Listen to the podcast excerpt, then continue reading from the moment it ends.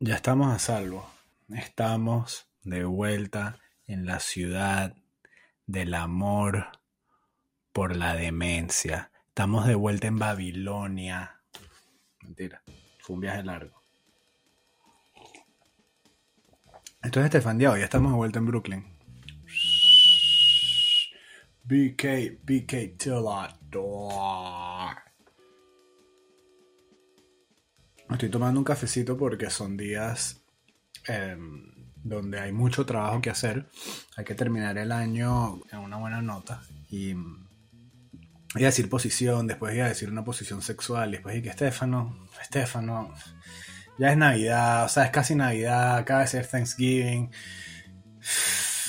No todo es acerca del sexo, no todo es una posición, no todo es un Kama Sutra no todo es una cochinada, ¿ok?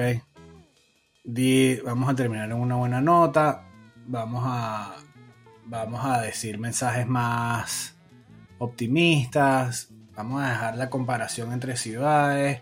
Mira, estuve a punto de comprarme, está en la playa, en la playa arriba, eh, por, uh, por y toda esa zona roja. Toda esa zona roja menos la urbanización en donde vive mi suegro, que hay un campo de golf y bueno, eso está protegido, yo no sé, yo me imagino que eso está protegido por una esfera eh, que no, eh, de cristal, que hace que, que toda la población que hay alrededor, que está eh, armada hasta los dientes, y yo me imagino que es que hay como una esfera que, que no deja que la gente entre. Y X estaba fuera de esa esfera está en la playa con todos los veteranos de guerra y, canadienses. Hay muchos canadienses que, bajan y se escapan del frío. Eh, ¿Cómo un canadiense se va a escapar del frío? Es como que si yo me escape de la playa. Como que eh, naciste en Canadá. O sea, Dios te dio las, aptitudes físicas y, y psicológicas para sobrevivir el frío.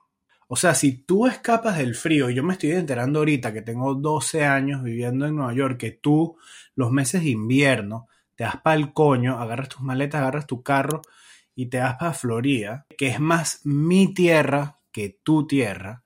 Yo me estoy enterando ahorita que tú te escapas del invierno. ¿Qué voy a decir yo que, que, me le cuadro por 12 años? Yo, Pipo está, a, a Pipo le están haciendo algo y es su mamá. Yo no sé. Yo no fui, pero a mi hijo le están haciendo algo que posiblemente haga que él agarre una cerveza a los 14 años. Este, pero sí, estado, estoy bien arrecho con los canadienses, bueno, si son arrechos, tienen un país casi perfecto y además tú te agarras tus vainas y te das pa'l coño en el invierno porque te estás escapando del que ustedes crearon el invierno. No entiendo. Yo no me escapo de la playa. ¿Me entiendes? No puede ser. No puede ser. A mi hijo le llegó el pasaporte americano. Felicitaciones a Pipo. Le llegó su pasaporte. Se tardó nueve meses en algo que yo me he tardado 12 años. Sí va, sí va. Sí va, Pipo. Podemos dejar de decir la lotería de los penales los penales no son una lotería. No sé qué lotería juegas tú, pero no son las mismas probabilidades. ¿Ok? La lotería, hay muchas más probabilidades de que metas un penal de a que te pegues el loto. Vamos a dejar de decir la lotería de los penales. No es que los, los 22 jugadores compraron un, un raspa y gana, ¿sabes? Y a, ver quién, si ganaron cuatro de un equipo y de los otros ganaron nada más dos, entonces ganó este equipo. No, no, no, no, no, no. Hay aptitudes, hay, hay talento, hay una fórmula. No es chance, ¿sabes? No es suerte, no es que los vendan y tienen que dar vueltas con un bate y después chutan y ven quién le mete. No, no, no, no, no. Tú eres un profesional, a, ti te pagan para, para que la pelota entre. No es la lotería. No es la lotería de los penales, menos, menos los penales que acabo de ver. Yo tenía a España como finalista del Mundial de Fútbol, Dios mío. Esos penales no los veía yo así desde el torneo de exalumnos. ¿Qué está pasando? Es una tanda de penales, pero no es una lotería. Y que hay, bueno, la lotería de los penales. No es FIFA. que nadie sabe cobrar penales y es que, bueno, vamos a pegarle aquí para ver, y el arquero está haciendo aquí que, ¿sabes? No. Que me da rabia, ¿sabes qué también me da rabia? Y, pasa bastante. Cuando un jugador que ya está retirado y pone un video de, eh, ponte, Ronaldinho que domina, o Pirlo que le pega un tiro libre, y ponen, y que todavía lo tiene. Y que yo, eh, siempre lo han tenido y siempre lo van a tener. Los bichos, los jugadores no se retiran porque de repente se les olvida dominar y que, oh, oh, lo perdí. No, es simplemente físico. Ya el físico no da más, ya las rodillas no les dan más, el talón ya no le da más, el, el qué sé yo, sabes, el físico ya no pueden correr más, ¿ok? Y por eso es que se retiran, no porque de repente pierden el fútbol ¿Sabes? Ronaldinho a dominar así hasta los 70 años. Es, como cuando Jay Leno le preguntó a Jordan que si todavía clavaba en, su cumpleaños 50. Es que, bro, sí. ¿Qué estás hablando? ¿Qué estás hablando? Deja de poner que todavía lo tiene. O como cuando se la venga, no sé, un quarterback que ya se retiró y ha dicho la agarra. Jerry Rice que agarra una pelota en el touchdown cada vez que le hace una fiesta, le hacen una fiesta cada dos semanas en San Francisco. Sí, obviamente todavía no, no juega no porque no sepa atajar más una pelota. No juega porque está viejo. Pero los viejos todavía poseen sus talentos, simplemente no los pueden utilizar de la mejor forma porque ya no tienen el físico, ya el físico no les da más. Basta decir que todavía lo tiene, todavía lo tiene. Eh, es claro, claro que todavía lo tiene. No se le va a ir. Practicó un millón de veces. ¿Ok? Mi hijo sigue llorando. ¿Tú crees que Pirlo no le sabe pegar una pelota todavía? Pero ¿quieres que Pirlo qué? Tiene 97 años. ¿Sabes cuántas veces se quedaba después de los entrenamientos pegándole a la pelota? Dios bendito. Obviamente todavía lo tiene. ¿Sabes qué no tiene? Estamina. Resistencia. ¿Sabes qué no tiene? 120 minutos en las piernas. No pongas videos de Ronaldinho dominando en, en, donde tú estás sorprendido. No te sorprendas por eso. Sorprendente cuando, ¿sabes? El bicho este caiga preso, como cuando sucedió, lo que pasó, ¿sabes? Eso sí es como que noticia. Dios.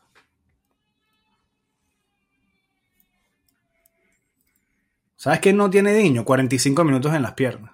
Perdón, pero es que, es que después uno lee unas ciertas cosas en, Twitter que uno no puede más. Y esta tarjeta que tenía unos tópicos aquí para hacer, unos tópicos aquí, ¿ah? Nada. ¿Qué, dice? Portugal en una misión. Portugal está en una misión de Dios. Portugal está en una misión de Dios. Le acaban de meter el primer set a Suiza. ¿Ah? Wow. Mal día para el niño polla.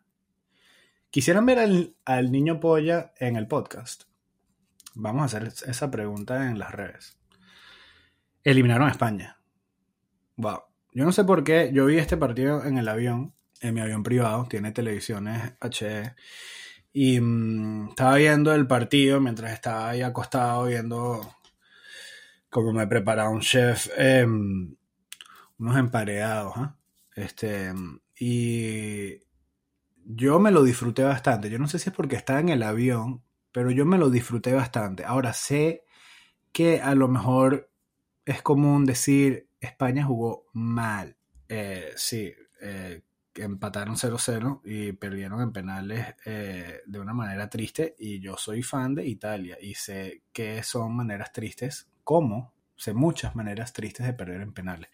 Em, pero me gustó la idea a la que se quería llegar. Me gusta la idea de fútbol. Eso es lo que me gusta de España, que no la logran, no la logran, porque no, no, hay más esos intérpretes, pero me gusta la idea, me gusta la idea, me gusta, y, me gusta ver cómo tratan, y, y fracasan, pero me gusta mucho. Y me encantó, obviamente, me encantó Marruecos, me encantó, hay eh, jugadores que jugaron en la Serie A, jugadores que juegan en la Serie A, y jugadores que quisiera que jugaran en la Serie A, sobre todo en mi equipo aquí en check te estoy viendo a ti. ¿Qué? Te estoy viendo. Te estoy viendo. Mi hijo llora. Sí, bueno, mi hijo estaba, estaba llorando en este momento. Mi hijo se portó muy bien en el avión. Su mamá dijo decente. Yo no entiendo por qué. Yo estaba muy tranquilo viendo el juego y María estaba con el bebé, como es su deber de madre y como nos enseñó el patriarcado, madre con hijo, mientras que el padre se entretiene viendo el mundial. Y no sé por qué María Andrea estaba tan cansada, mi hijo apenas, ¿sabes? Eh, estuvieron para arriba y para abajo en el avión, pa, pa, pa, pa, pa, mi hijo le sonría a todo el mundo y el otro día en el restaurante casi le da tortícolis porque se la quedaba viendo a las hostes y su mamá me veía a mí y yo era como que a mí no me veas. ¿Sabes? Eh, que le da tortícolis le pondremos en, un dencorub o algo en el cuello para que se le pase. Pero a mí no me veas. Los aeropuertos. Los aeropuertos son como los hospitales. Uno apenas llega se quiere ir. Eso fue lo que escribí. No me pregunte si es un chiste, no me pregunte si es un pensamiento, no me pregunte si es profundo. Eso fue lo que escribí. Eso es lo que está escrito. Tengo que matar este podcast ya porque si no, no vamos a publicar nada. Nueva York. Me hacía falta. Me hacía falta el gris. Me hacía falta... Eh, ¿Tú crees que son las 10 pm? No, son las 4. Son las 4 de la noche. Son las 4 de la noche. Yo me estoy tomando un café porque si no me voy a la cama, abrazo mi almohada.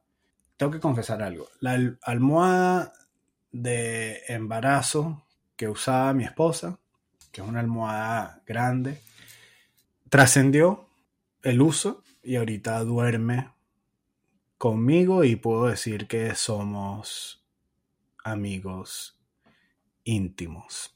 ¿Ok? María Andrea está de acuerdo. Eh, no vamos a decir que le gusta mi relación con la almohada, pero la tolera. Y hemos aprendido a convivir los tres.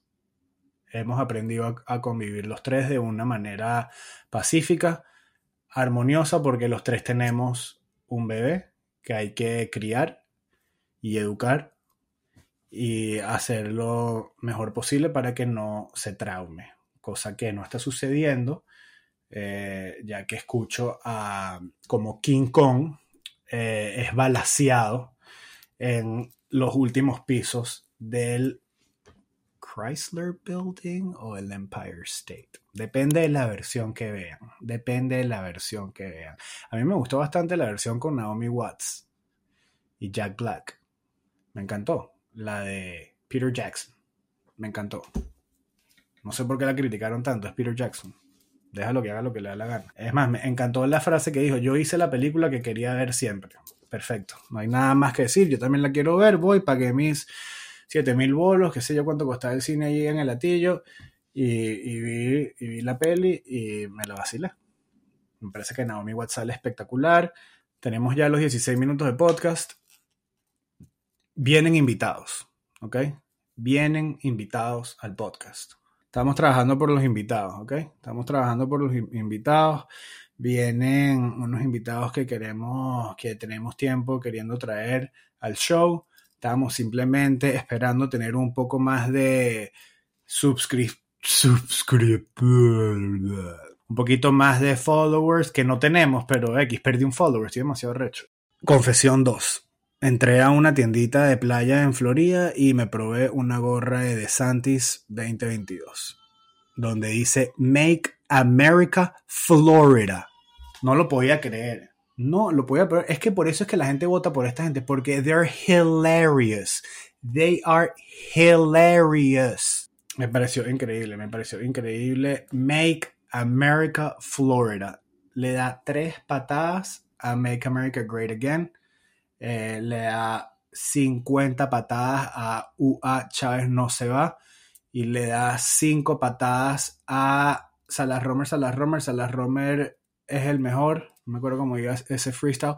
Ese fue el momento que yo me enamoré del rap. Con Salas Romer, Salas Romer, Salas Romer, ese fue el momento en que yo dije el hip hop es el género en el que hay que meter. O sea, si el hip hop fuese un, una estuviese cuotado en la bolsa, estuviese cotizado en la bolsa. Mano, es y vulgaridades, Estefano, aprende a hablar, huevón. Eh, fue el momento en donde yo dije, wow, este bicho hace freestyle, ¿no? Me da mucha risa también hablando de, de las primeras vez que vieron algo y que no, la primera película que yo vi fue a los cinco años y fue eh, Barry Lyndon.